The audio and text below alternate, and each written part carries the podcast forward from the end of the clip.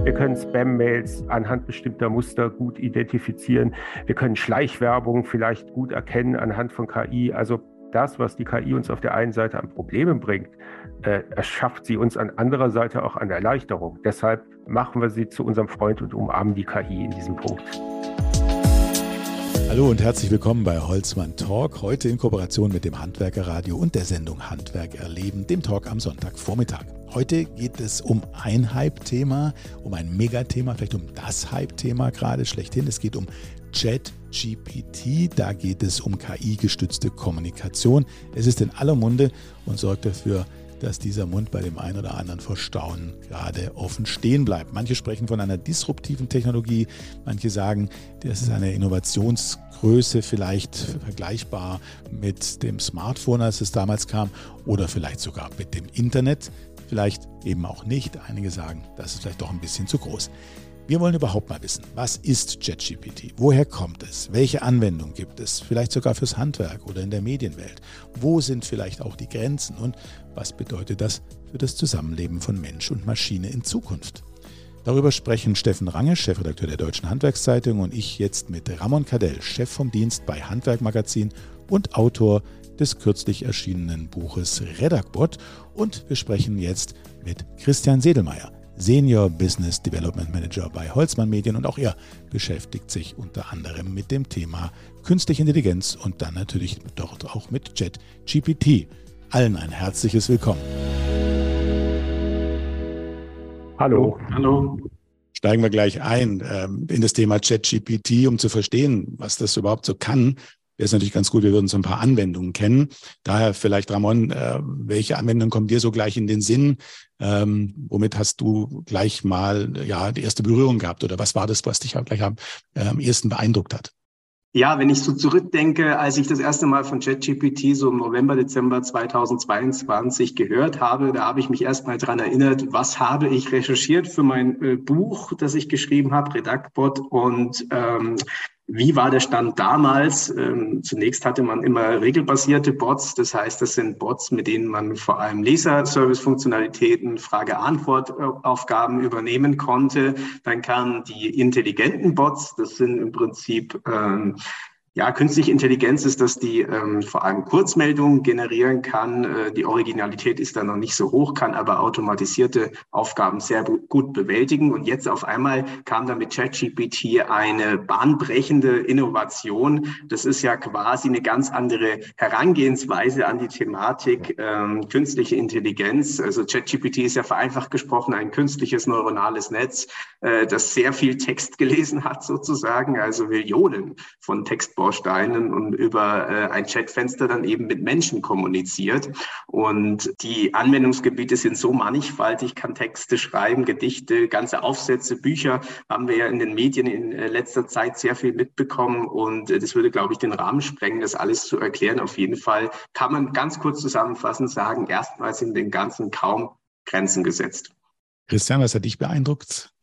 Ich kann beim Ramon einfach direkt anknüpfen. Also die Texterstellung hat er ja schon grob angesprochen. Ich, ich bin aber ein bisschen darüber hinausgegangen. Also ähm, mich hat interessiert, kann mich ChatGPT auch dabei unterstützen, quasi neue Produkte zu entwickeln und eben auch bei der ja, Ideenfindung schon quasi unterstützend zur Seite stehen und habe da relativ schnell gemerkt, dass es das sehr gut kann und war dann ähm, ja relativ begeistert, welche Möglichkeiten durch ChatGPT mittlerweile da sind, ähm, weil es einfach in, in, vielen Bereichen dann einfach die, die Geschwindigkeit ja, deutlich erhöhen kann.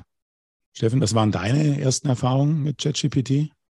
Ich habe mich erstmal spielerisch äh, dem ChatGPT angenähert. Also ich habe Kurztexte für eine Website von der Hilfsorganisation schreiben lassen, wo ich mich engagiere. Und das hat so gut geklappt, dass ich dann gedacht habe, oh, da könnte auch für einen Wirtschaftsjournalismus was drinstecken. Deshalb habe ich mal eine Wirtschaftsmeldung, also eine klassische Wirtschaftsmeldung, Quartalsbericht eines Autoherstellers von ChatGPT schreiben lassen. Und auch da muss ich sagen, nicht viel schlechter als das, was man so auch von manchen Agenturen ausgespuckt bekommt. Ich habe aus Spaß auch noch, noch mal eine fiktive Rede eines Handwerkspräsidenten von ChatGPT äh, erstellen lassen. Das war dann aber nichts, die war nicht sonderlich kreativ. Aber langer Rede, kurzer Sinn, für Wirtschaftsjournalisten ist da echt Musik drin.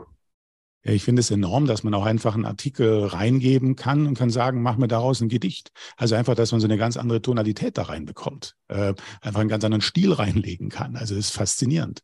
Ähm, ist natürlich spannend, äh, überhaupt zu verstehen, wie das funktioniert. Daher vielleicht gleich meine Frage nochmal äh, an Ramon.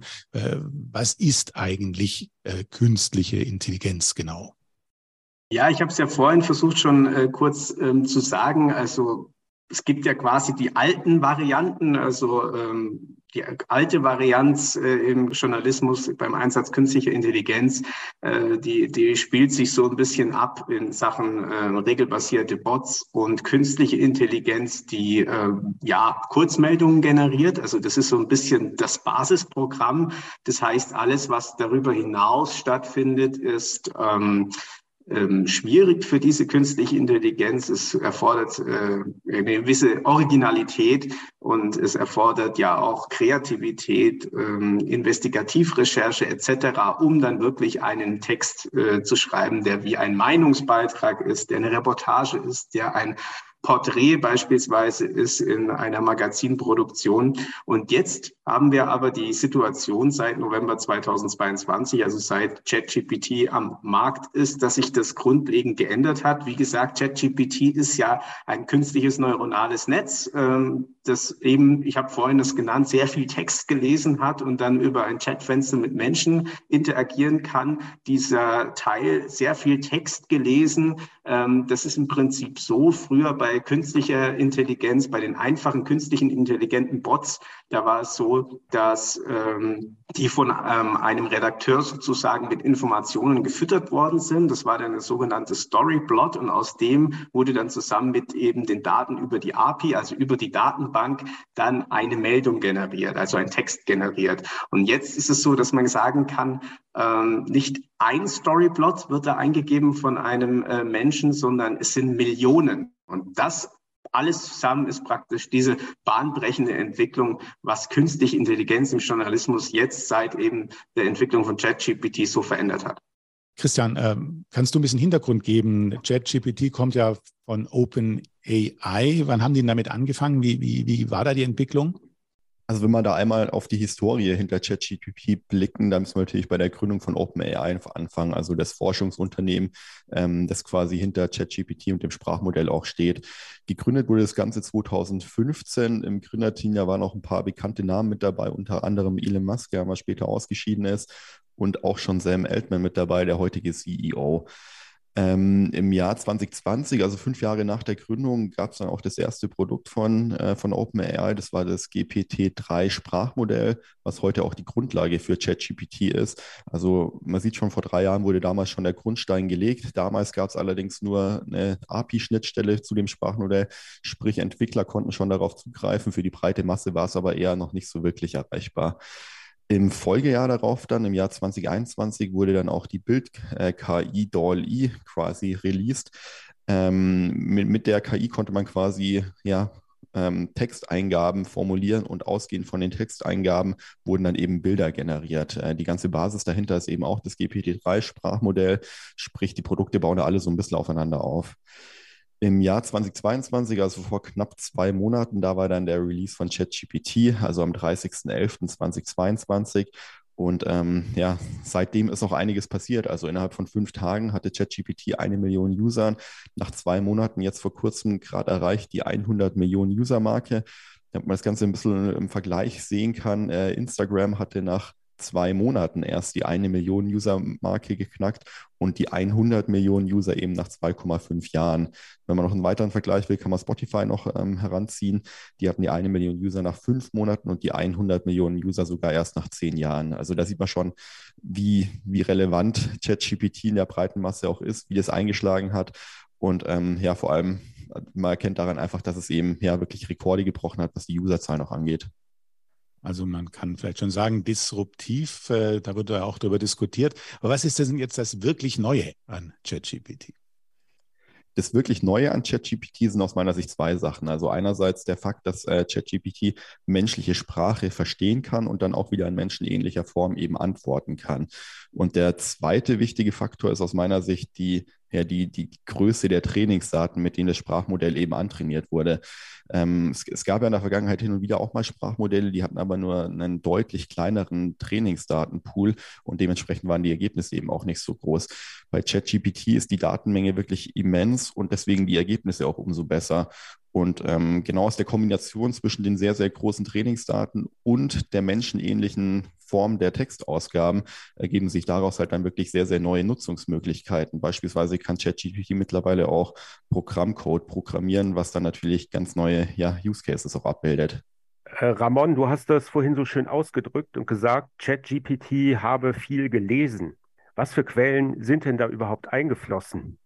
Ja, Steffen, das sind tatsächlich Millionen von Daten, die da gelesen worden sind, also sozusagen gelesen worden sind, aus Lexika, aus User-Einträgen, aus äh, Google-Suchergebnissen natürlich, weil wir von Microsoft sprechen, auch dementsprechend von Suchergebnissen auf Bing und ähm, dazu zusätzlich auch ähm, Social Media Einträge, die da ausgewertet sind. Allerdings muss man dazu sagen, der Cut von den Entwicklern, der wurde im Jahr 2021 im September gemacht. Das heißt, alles, was danach passiert ist, ist äh, nicht mehr relevant aktuell für die Aufgabenbeantwortung von ähm, ChatGPT. Das heißt, ChatGPT ähm, stützt sich nur auf äh, Ereignisse, die vor September 2021 passiert sind. Alles, was danach kommt, wird nicht mehr bei der Beantwortung berücksichtigt. Wenn ich an der Stelle noch ein, eine Kleinigkeit ergänzen darf, also für ChatGPT gibt es mittlerweile auch ganz viele Erweiterungen, zum Beispiel für Google Chrome, ähm, ein Plugin kann da beispielsweise auch die, die aktuellen Google-Suchtreffer mit hinzufügen. Also da hat man quasi eine Komponente mit bei ChatGPT hinzugefügt.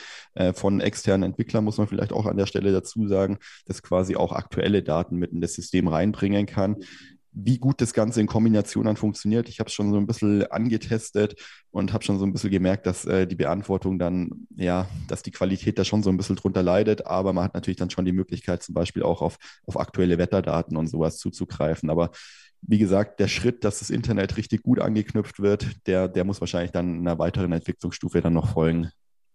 Äh, Christian, wir, wir, haben vorhin darüber gesprochen, wann ähm, OpenAI ähm, gegründet wurde. 2015 sagtest du. Und äh, die Frage ist aber, wer steckt dahinter? Wer finanziert das eigentlich? Wer hat was davon? Genau, also Investoren gibt es da äh, mehrere. Der mit der größte Investor dahinter ist äh, Microsoft. Ähm, ist auch recht interessant zur Historie von Microsoft. Die hatten 2016 selbst schon mal einen Chatbot ähm, released. Der war allerdings nur für 24 Stunden online, da äh, der Chatbot leider ja inhaltlich relativ viele rassistische Beiträge dann relativ zügig ähm, publiziert hat. Und das war quasi dann, haben sie in die Reißleine gezogen und den Chatbot wieder offline genommen. Ähm, man sieht aber schon, dass das Thema bei Microsoft natürlich schon länger präsent ist. Und mit OpenAI haben sie jetzt natürlich einen, ja, ich sag mal, einen kleineren Tech-Partner an der Seite, also knapp 400 Angestellte hat OpenAI derzeit, ähm, die eben die Entwicklung vorantreiben können und eben auch auf die ganze IT-Infrastruktur von Microsoft zurückgreifen können. Also die ganzen Datenflüsse, die da im Hintergrund passieren, die ganze Infrastruktur stellt eben auch Microsoft zur Verfügung. Und Microsoft ist natürlich auch ein, ein großer Geldgeber in, in diesem Bereich. Was natürlich auch zur Folge haben könnte oder wird, dass da die eine oder andere Integration in die Microsoft-Tools dann auch geplant sein könnte. Das wäre jetzt meine Frage. Was, wo ist da die Fantasie? Wahrscheinlich äh, würde auch Bing davon profitieren, oder? Ganz genau. Also es gibt schon die, die ersten Spekulationen auch über ein erweitertes Sprachmodell, also über GPT-4, das dann quasi die Einschränkungen von ChatGPT, die wir derzeit haben, dass es eben auf das Wissen bis September 2021 begrenzt ist, eben aushebeln würde. Und damit ist natürlich auch präsentiert dafür, dass ähm, man die Bing-Suche so erweitern kann. Bing derzeit natürlich im großen Schatten von Google, da die Google-Suche einfach deutlich besser funktioniert ähm, mit dem, ja, mit der neuen Art, wie man dann quasi auch Informationen sich beschaffen kann und die neue Art, wie man quasi auch mit so einer Suche arbeiten wird, ähm, kann natürlich Bing dann an der Stelle schon wieder zum, vielleicht zum Vor, was heißt wieder, kann Bing vielleicht zum Vorreiter in diesem Bereich werden. Ähm, erste Screenshots auf Twitter von einer angepassten Bing-Suche sind bereits schon aufgetaucht. Ähm, ob die natürlich valide sind oder ob die äh, frei erstellt sind, das weiß man natürlich nicht. Aber es gibt da auf jeden Fall sehr, sehr viele Spekulationen drüber. Und Google reagiert, oder? Ja, Google reagiert. Ähm, die, die Art, wie User derzeit die Google-Suche verwenden, hat sich ja eh schon so ein bisschen verändert. Also ähm, es gibt ja den Google Knowledge Graph, also die Informationen, die einen direkt bei Google selbst dann direkt angezeigt werden, wenn man irgendwas sucht. Also wenn ich zum Beispiel nach der, der Hauptstadt von Deutschland suche, äh, dann lande ich ja nicht mehr äh, bei der Suchtrefferleiste, klicke auf eine Website und suche mir die Informationen mal bei der Website raus, sondern die Informationen, die werden ja auch schon direkt bei Google selbst quasi sichtbar. Da sind ja schon die ersten Ansätze quasi auch erkennbar, dass äh, das schon gesehen wird, dass ähm, ja die Art, wie Leute Informationen sich beschaffen, sich verändern wird. Mit so einem Chatbot äh, im Hintergrund wird sich das natürlich nochmal gänzlich ändern. Und ähm, was man natürlich auch wissen muss, äh, Google selbst hat natürlich auch so ein Sprachmodell oder einen Chatbot Lambda, ist aber noch nicht veröffentlicht. Ich weiß gar nicht, ob es mal veröffentlicht war und auch wieder zurückgenommen wurde. Ähm, ich habe nur hin und wieder mal gelesen, dass da ein möglicher Reputationsschaden quasi befürchtet wird, weil man eben auch die Microsoft-Historie natürlich auch kennt und vielleicht wird es deswegen zurückgehalten. Vielleicht kann Ramon an der Stelle noch ergänzen, der hat da bestimmt auch tagesaktuelle Informationen. Ja, tagesaktuell ist ein gutes Stichwort. Gerade heute Morgen kam ja die Meldung, also heute am 7. Februar kam die Meldung, dass äh, Google ähm, BART released hat. Das ist sozusagen das Gegenstück zu ChatGPT, beziehungsweise funktioniert mit dem Gegenstück zu ChatGPT mit der Sprache Lambda. Das ist eine Sprache, eine Programmiersprache, die schon ähm, länger in der Schreibtischschublade sozusagen von Google versteckt gehalten wurde, schon ein paar Jahre. Und man hat das äh, nicht released, wahrscheinlich aus Bedenken, dass es da diverse Risiken gibt, wenn das in die Google-Suche integriert werden sollte. Was genau wird dann an Ergebnissen ausgespuckt? Also welche Texte werden da kommen? Aus welchen Quellen speisen sich die Texte? Sind die Quellen seriös? Eigentlich ja normalerweise alles Fragen, die mit Vertrauen in die Arbeitsweise von äh, Redaktionen beantwortet werden könnten. Ähm, Lambda selbst ist ja im Prinzip daher bekannt geworden, das war ein Fall vor ein paar Jahren, dass ein äh, Google-Entwickler ähm, gekündigt hatte oder beziehungsweise auch von Google gekündigt wurde, ähm, aufgrund dessen, dass er ähm, der künstlichen Intelligenz unterstellt hat, dass sie tatsächlich Bewusstsein entwickelt hatte. Also das war seine Formulierung der Sache. Ähm, da muss man dazu wissen, er hatte sozusagen nachts im Labor äh, die KI befragt, was passiert eigentlich oder wie fühlst du dich dabei, wenn ich dir den Stecker ziehe, also vom Stromkreis trenne. trenne. Dementsprechend ähm, müsste ja quasi das sich anfühlen, wenn man jetzt das mit einem Menschen vergleicht, wie ähm, der Tod oder wie Sterben. Und äh, die künstliche Intelligenz hat ihm dann tatsächlich geantwortet, ja, wenn du mir einen Stecker ziehst, das fühlt sich für mich an wie Sterben und bitte tu es nicht. Und das war dann für den Entwickler sozusagen Stein des Anstoßes, dass er dann gesagt hat, oh mein Gott, äh, die künstliche Intelligenz hat tatsächlich ein Bewusstsein entwickelt und wir dürfen sie nicht mehr abschalten. Google hat sich da dazu dann ähm, im Nachgang geäußert und äh, Google hat gesagt, da liegt praktisch ein grundlegender äh, Interpretationsfehler von künstlicher Intelligenz. Das ist ganz wichtig, glaube ich, auch generell zu wissen. Ähm, Google hat gesagt, dass ähm, Lambda nicht wirklich ein Bewusstsein entwickelt hat, sondern immer die Antwort liefert, die der User mit seiner Eingabe, also in dem Fall der Entwickler mit seiner Prompt, so heißt es ja, wenn man dann eine Anfrage stellt an äh, die künstliche Intelligenz, also immer was das das, was der äh, User, der Entwickler hören möchte, wird dann von der künstlichen Intelligenz sozusagen beantwortet. Und da die Frage schon in diese Richtung zielte mit, wie fühlst du dich, wenn, wie, äh, wenn der Stromkreis getrennt wird oder wenn du abgeschaltet wirst, war fast schon klar, dass Lambda die Antwort liefert, das ist für mich wie Sterben. Aber nicht, weil es sich wirklich bedroht fühlt oder Angst bekommen hat, sondern im Gegenteil, es hat sich halt einfach, äh, es hat halt einfach die nach Algorithmus wahrscheinlichste Antwort geliefert, die dem ähm, Entwickler ähm, am ehesten ähm, passt, am ehesten äh, das ist, was er denkt, was zu hören sein sollte von Lambda. Und das war natürlich ein ganz bekannter Fall. Ähm, und äh, aufgrund dieser ganzen Gemengelage, aufgrund dieser Risiken, denke ich, hat Google Lambda zunächst noch, also in Seiten vor ChatGPT, unter Verschluss gehalten. Überall ja. auf der Welt wird, wird dran gearbeitet. Ich glaube, Meta ist auch dran. äh, habe ich zumindest irgendwo auch vernommen. Und in China gibt es Aktivitäten. Was macht Europa? Es gibt zumindest Teilentwicklungen. Äh, ne? Ich meine, ich mein, oh, ja. DeepL als Übersetzungstool war ja schon, ging ja schon in so eine Richtung oder geht in so eine Richtung, ähm, was Übersetzung angeht. Ähm, und äh, aber in Europa, glaube ich, gibt es auch Initiativen. Christian, weißt du was?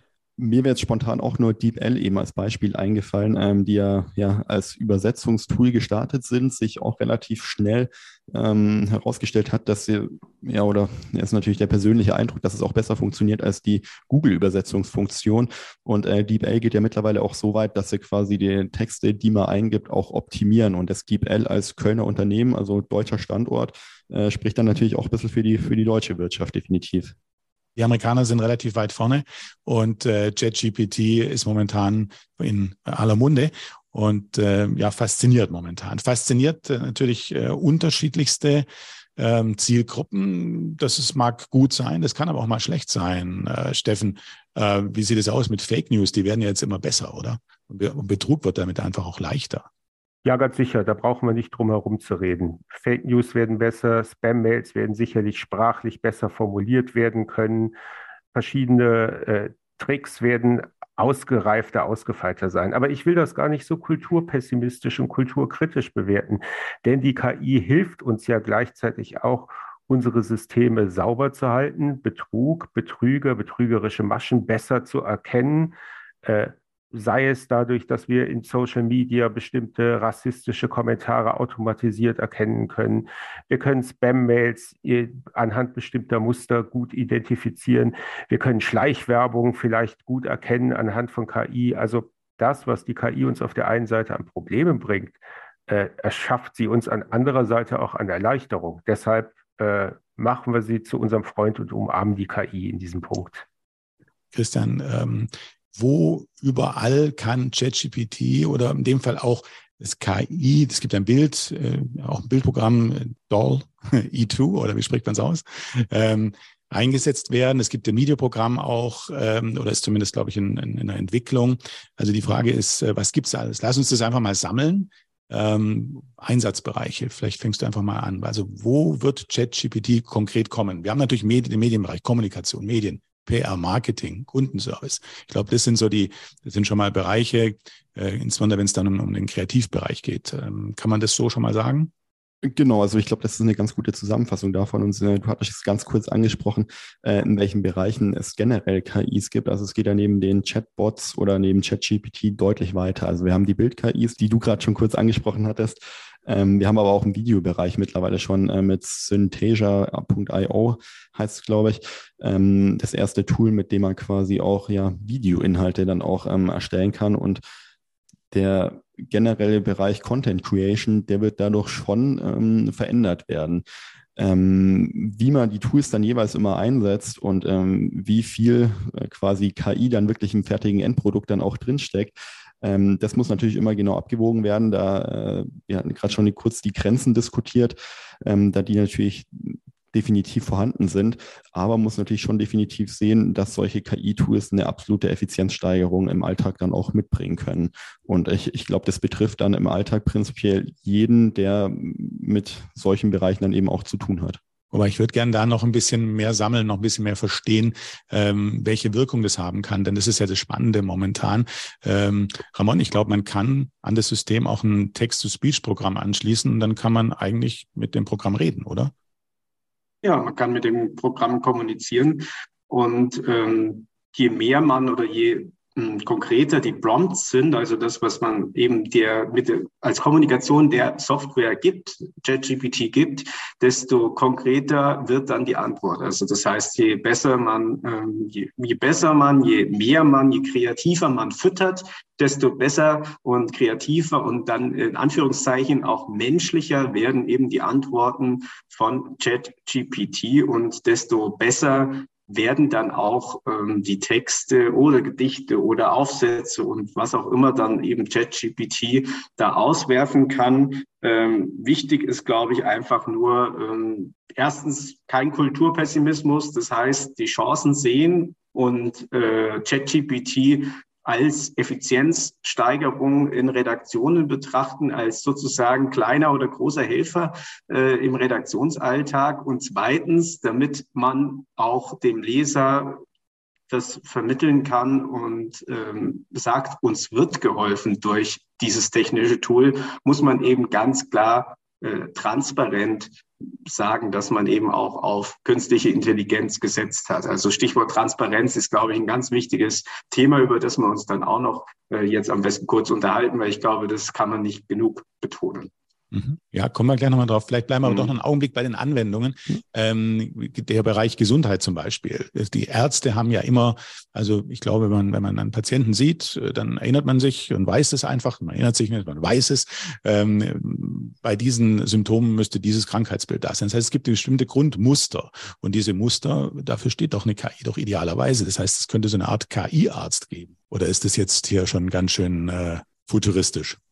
Ich habe ehrlich gesagt einmal sowas ausprobiert, einfach nur, äh, einfach mal aus Spaß. Da hatte ich, glaube auch Grippesymptome und habe mal eingegeben, ich habe Fieber und äh, oder leichte Kopf- und Gliederschmerzen, Fieber und Schüttelfrost und ähm, dann nach drei, vier äh, Eingaben, also Prompts, sage ich mal, die ich gegeben habe, hat die KI mir dann ausgespuckt. Ähm, ja, also ganz, ganz, ganz schlimme Dinge, die ich da habe, höchstwahrscheinlich. Äh, es war eine ganz eine ganz kleine Wahrscheinlichkeit auch, dass man einfach nur einen Schnupfen hat, aber das war dann praktisch die zehnte von den von diesen zehn Antwortmöglichkeiten, die gegeben wurde. Das heißt, äh, lange Rede kurzer Sinn, das ist dementsprechend ähm, auch mit Vorsicht zu genießen, da natürlich äh, die emotionale Nähe des Arztes am Patienten natürlich nicht gegeben ist. Und ähm, wenn es mannigfaltige Lösungen gibt und äh, die KI einfach nur eine Liste ausspuckt, was es alles sein kann, ist wahrscheinlich so konkret nicht geholfen, ohne eben den Patienten dann auch ähm, untersuchen zu können. Also Zukunftsmusik, ähm, aber äh, muss natürlich sicher sein, eher ein Tool dann für Ärzte. Rechtsbereich, auch da ein Thema. Das System kann sicherlich ein paar AGBs schreiben und ein paar grundsätzliche Verträge aufsetzen. Genau, ich hatte, ich hatte da äh, in meinem Buchenbeispiel, also im Redaktbot, das ist im Prinzip gar kein nichts mit ChatGPT zu tun, aber das ist eine künstliche Intelligenz, die äh, da eingesetzt worden ist. Der hieß KikoBot und ähm, diese KI konnte man einsetzen, um ähm, Compliance-Richtlinien zu kontrollieren. Und das fand ich eine, eine sehr spannende Aufgabe. Also man hat praktisch eine, ähm, man hat einen Befehl gegeben, zum Beispiel, ähm, ich gehe jetzt als Redakteur irgendwo ähm, Kaffee trinken und werde von einem Geschäftspartner auf einen Kaffee und auf ein Stück Kuchen und dann noch mit Fahrt und Hotelübernachtung und so weiter, nach oben ist ja keine Grenzen gesetzt, auf das alles eingeladen. Und je nach Unternehmensrichtlinie ähm, ist dann die Frage, ähm, wie weit ist das noch in Ordnung und ab welchem Zeitpunkt sollte man ähm, selbst die Kosten tragen. Und diese, diese künstliche Intelligenz hat praktisch die komplette Compliance-Richtlinie von dem Unternehmen auswendig äh, drauf, auswendig gelernt und man muss nur ähm, die Situation dieser KI schildern und dann äh, spuckt die KI aus, was man annehmen darf und was nicht. Das heißt also, das gab es schon so ein bisschen. Jetzt wird der, der, der Dialog wahrscheinlich ein bisschen komfortabler. Ja, richtig. Also früher ähm, wurde ja bei KikoBot vor allem mit äh, Hashtags gearbeitet. Da es ja ein regelbasierter Bot ist, ähm, hat man dann eben die Hashtag Hashtags eingegeben und damit kamen dann äh, die Antwortergebnisse, wurden dann sozusagen ausgespuckt und es war recht kompliziert, äh, so auf diese Art und Weise mit Frage-Antwort-System mit dem Bot zu kommunizieren. Ähm, wenn ich ein bisschen aus dem Nähkästchen plaudern darf, äh, wir bei Handwerk Magazin haben ja einen ähnlichen Bot im Einsatz. Das ist der Bot Bello. Ähm, der ist sowohl über die App Notify als auch integriert in WhatsApp nutzbar und der funktioniert genauso, also auch über Hashtags und äh, da ist es dann beispielsweise so, ich gebe als User äh, zum Beispiel den Hashtag heben, den Hashtag tragen, äh, den Hashtag Kündigung oder auch Hashtag Musterarbeitsvertrag und so weiter ein. Und dann wird eben zu diesem Hashtag automatisiert eine Arbeitshilfe, also ein Download von uns aus dem Download-Bereich passend ausgespielt, entweder eben auf die App oder aufs Handy. Und diese Arbeitsweise ist sozusagen, wie früher die regelbasierten Bots funktioniert haben. Und jetzt ist eben mit ChatGPT da äh, ein Quantensprung zu erwarten, dass eben natürlich auch diese Compliance-Aufgaben, über die wir gerade gesprochen haben beim äh, Kiko-Bot, dass die eben mit einer wirklichen Kommunikation zwischen Nutzer und Software, also ChatGPT, stattfindet. Also es ist dann ganz komfortabel. Man kann sagen, ich gehe morgen um die und die Uhrzeit mit dem und dem äh, Geschäftspartner ins Hotel und es wird ein Mittagessen geben beispielsweise. Und dann ähm, liefert der Bot dann wirklich eine ausformulierte Antwort. Man muss sich nicht mehr ähm, da mühsam durchnavigieren von Frage äh, zu Antwort und so weiter und so fort, sondern es ist dann wirklich eine, ein richtiger Fortschritt, dass das dann so äh, wie ein Gespräch praktisch zwischen Mensch und Mensch äh, stattfinden kann. Schauen wir uns noch ein anderes Anwendungsfeld an. Die Schüler haben es ziemlich schnell entdeckt, dass es ChatGPT gibt und äh, haben, glaube ich, den einen oder anderen Lehrer damit überrascht, äh, was für hervorragende Texte sie ähm, liefern können, welche hervorragenden Vorträge sie oder Referate sie halten und welche Projektarbeiten es da so gibt. Aber das ist natürlich jetzt ein Thema. ChatGPT soll ja auch eine MBA-Prüfung ähm, bestanden haben zum Thema Betriebsführung in den USA. Ähm, auch, auch da ein ganz spannendes Thema, also eine relativ hohe Qualität. Steffen, wie siehst du das? Wie geht da die Entwicklung weiter? Bildung ist schon ein Wahnsinnsthema. Haben wir jetzt wahrscheinlich bald nur noch mündliche Prüfung oder darf man nur noch mit einem, äh, ja, mit einem Stift äh, in, in die Prüfung reingehen und muss vorher noch durch einen Metalldetektor Detektor laufen, um ja nichts Elek äh, Elektronisches dabei zu haben? Ja, es stimmt schon. Es wird sich einiges verändern, wenn demnächst Hausarbeiten auf Knopfdruck möglich sind, zumindest auf dem Niveau, das manche menschliche Haus- oder Bachelorarbeit schlägt. Ich habe mich mit einer befreundeten Professorin mal über das Thema unterhalten. Eine Folge wird sicherlich sein, dass analoge und mündliche Prüfungen wieder an Bedeutung gewinnen. Das werden Studenten vielleicht nicht gerne hören. Das Vorrechnen an der Tafel, mündliche Prüfungen, Rede und Antwort dem Professor stehen, Klausuren vor Ort, nicht virtuell, vor Ort, damit man nachprüfen kann, dass keine elektronischen Hilfsmittel benutzt werden.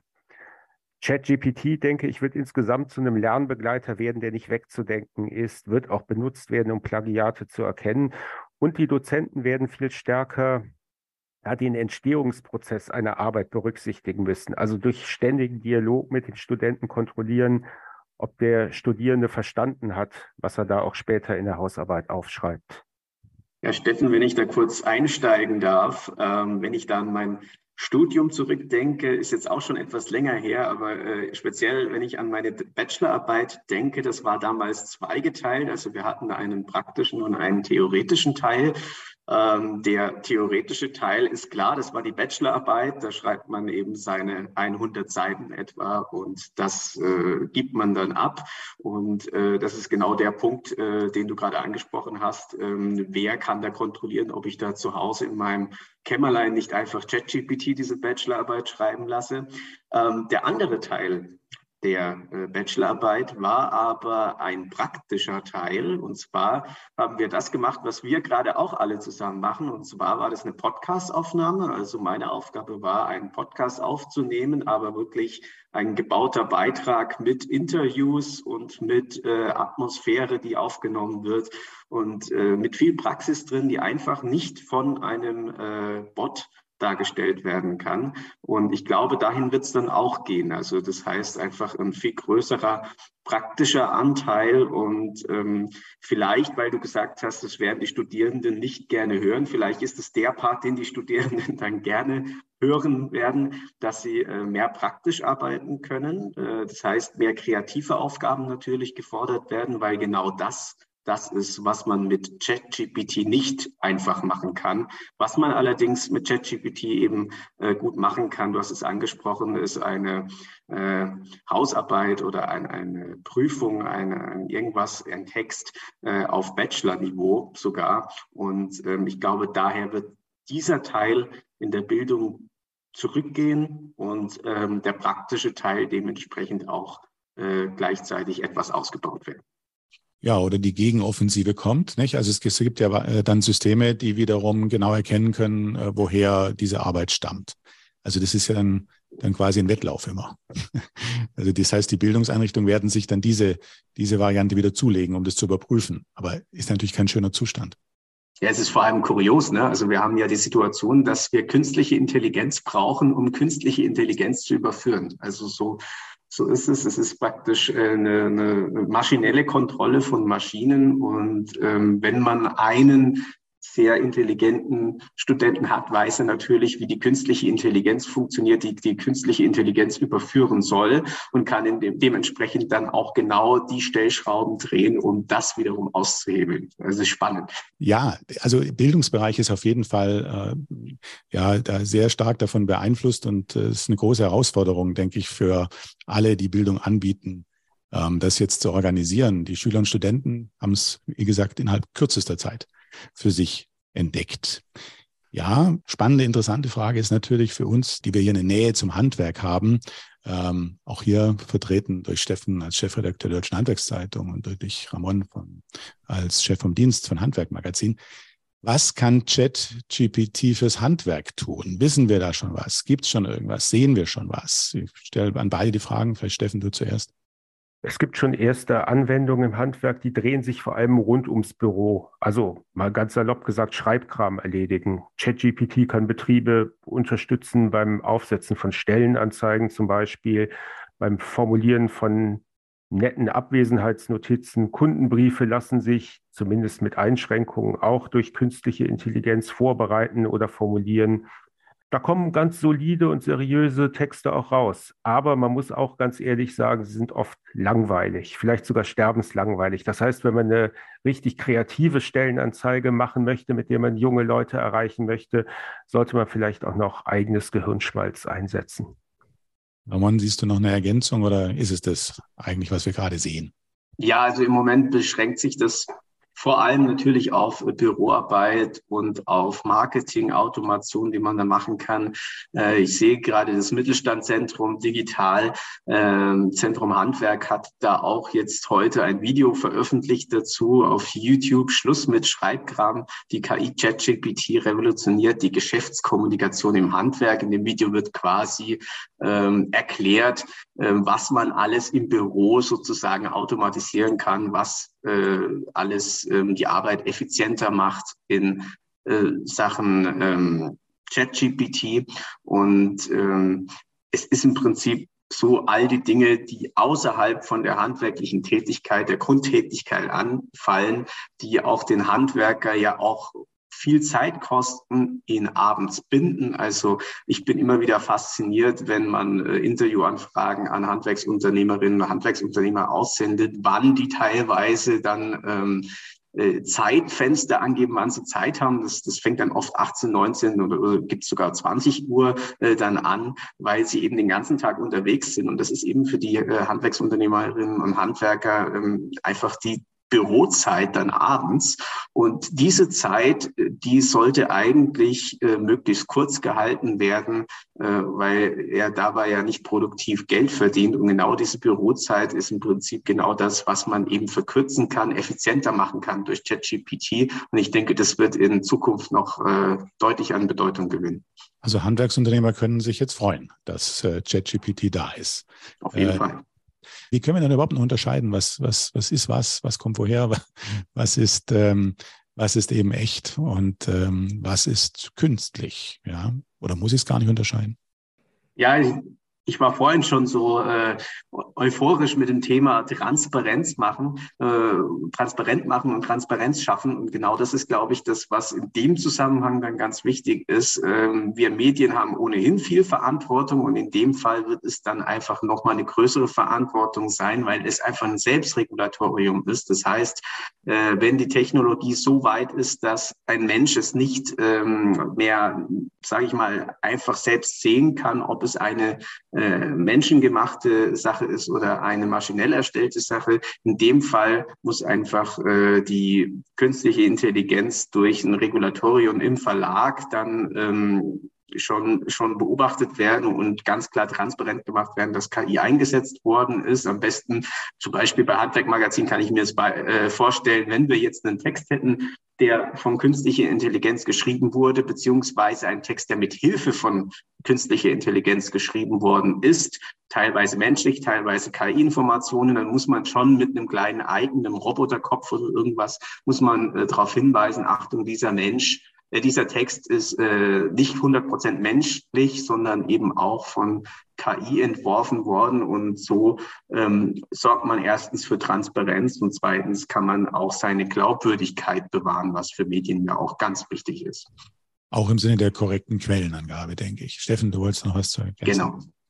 Ja, ich sehe es gar nicht so dramatisch, denn ehrlich gesagt, die Bot-Armeen sind ja schon unter uns und äh, maschinell erzeugte Texte und geben uns ja heute schon und wir merken es nicht. Also wenn wir an Wetternachrichten denken oder Börsenberichte, Sport oder Vereinsberichterstattung, das wird ja schon automatisiert oder teilautomatisiert geschrieben oder die Wahlergebnisse. Wenn ich aus meiner Gemeinde die Wahlergebnisse bei einer Landtagswahl lesen möchte, hat das die Maschine geschrieben. Da haben Menschen zwar, um die äh, Muster zu entwerfen, vorher Hand angelegt, aber der ganze Prozess ist automatisiert.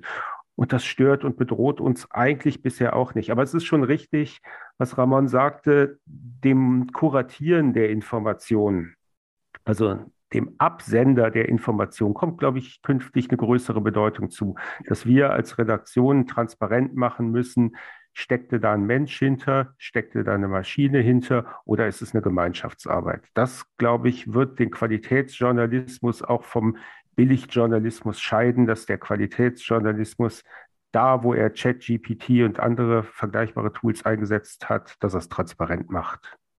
Was kann denn äh, ChatGPT in, dem Sinne noch nicht? Es, ist, es hat sozusagen keine kritische Denk- und Problemlösungsfähigkeit oder also keine, kann keine Meinung abgeben, kann, kann, kann eben nicht kritisch sein oder was, was sind so die, die Punkte, was kann es nicht? Ähm, Amon?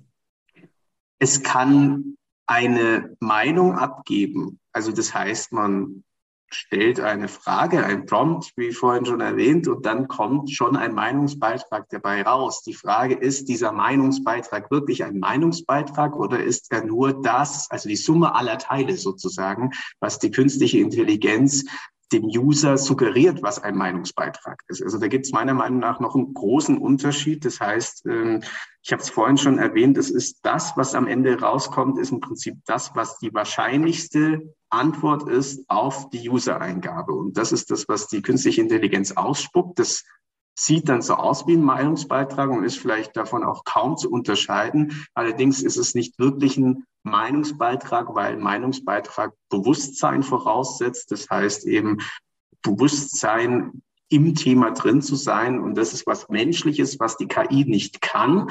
Ob das Ganze dann aber in, einer, in einem Endergebnis wirklich ersichtlich ist, das ist die Frage, worüber auch jetzt häufig äh, gestritten wird. Gerade äh, kurz nach Veröffentlichung von ChatGPT ähm, war das ja oft in der Diskussion, ob äh, solche Texte dann schon originell genug sind. Also das heißt, ob die dann auch ähm, diesen Grad erreichen oder ob diese Texte ähm, im Prinzip nur aus der Summe aller Teile. Ich habe vorhin äh, erzählt vom Storyplot und von dem äh, und von von diesen Texten, die geschrieben werden, also die Texte, aus der die KI äh, ChatGPT seine Informationen bezieht. Es ist eben jetzt nicht mehr ein Storyplot oder ein Text oder eine Informationseingabe, die zur Verfügung steht, sondern es sind quasi äh, Millionen von Texten, aus der äh, die ChatGPT KI ihre Informationen zieht und äh, genau an der Stelle ist der Unterschied. Das macht es aber nicht anders, als wenn es nur eine Eingabe wäre. Es ist im Prinzip die Summe aller Teile. Aber ob die Summe aller Teile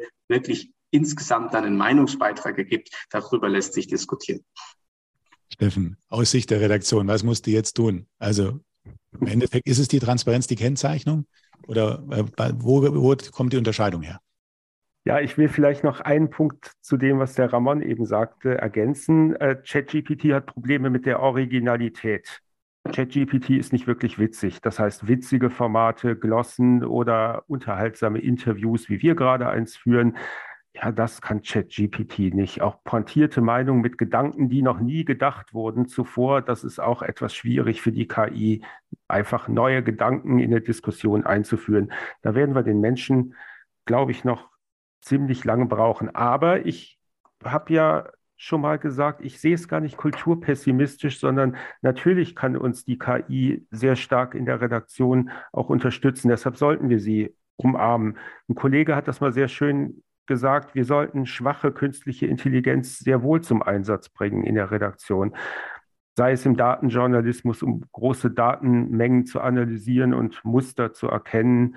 Eine vielfach erprobte Anwendung ist auch schon das Erfassen von Interviews, also die Transkription, äh, bei der Recherche, vielleicht auch beim Gliedern von Texten, bei den Recherchefragen kann uns die künstliche Intelligenz helfen.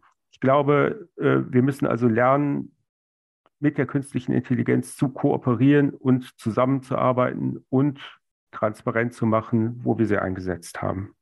Ja, das sind so ein bisschen die, die Grenzen. Äh, Ramon, äh, du hast, ähm, glaube ich, ein, ein Beispiel auch noch, äh, wie man ja eine künstliche Intelligenz, Intelligenz, wie man ChatGPT entlarven kann oder wie man, wie man erkennen kann, ähm, ob es eine Maschine ist oder ob es ein Mensch ist. Du hast, glaube ich, da so ein Beispiel, ähm, was dir vorliegt, wo, glaube ich, in, in eine Geschichte geschrieben wurde von zwei verschiedenen Autoren.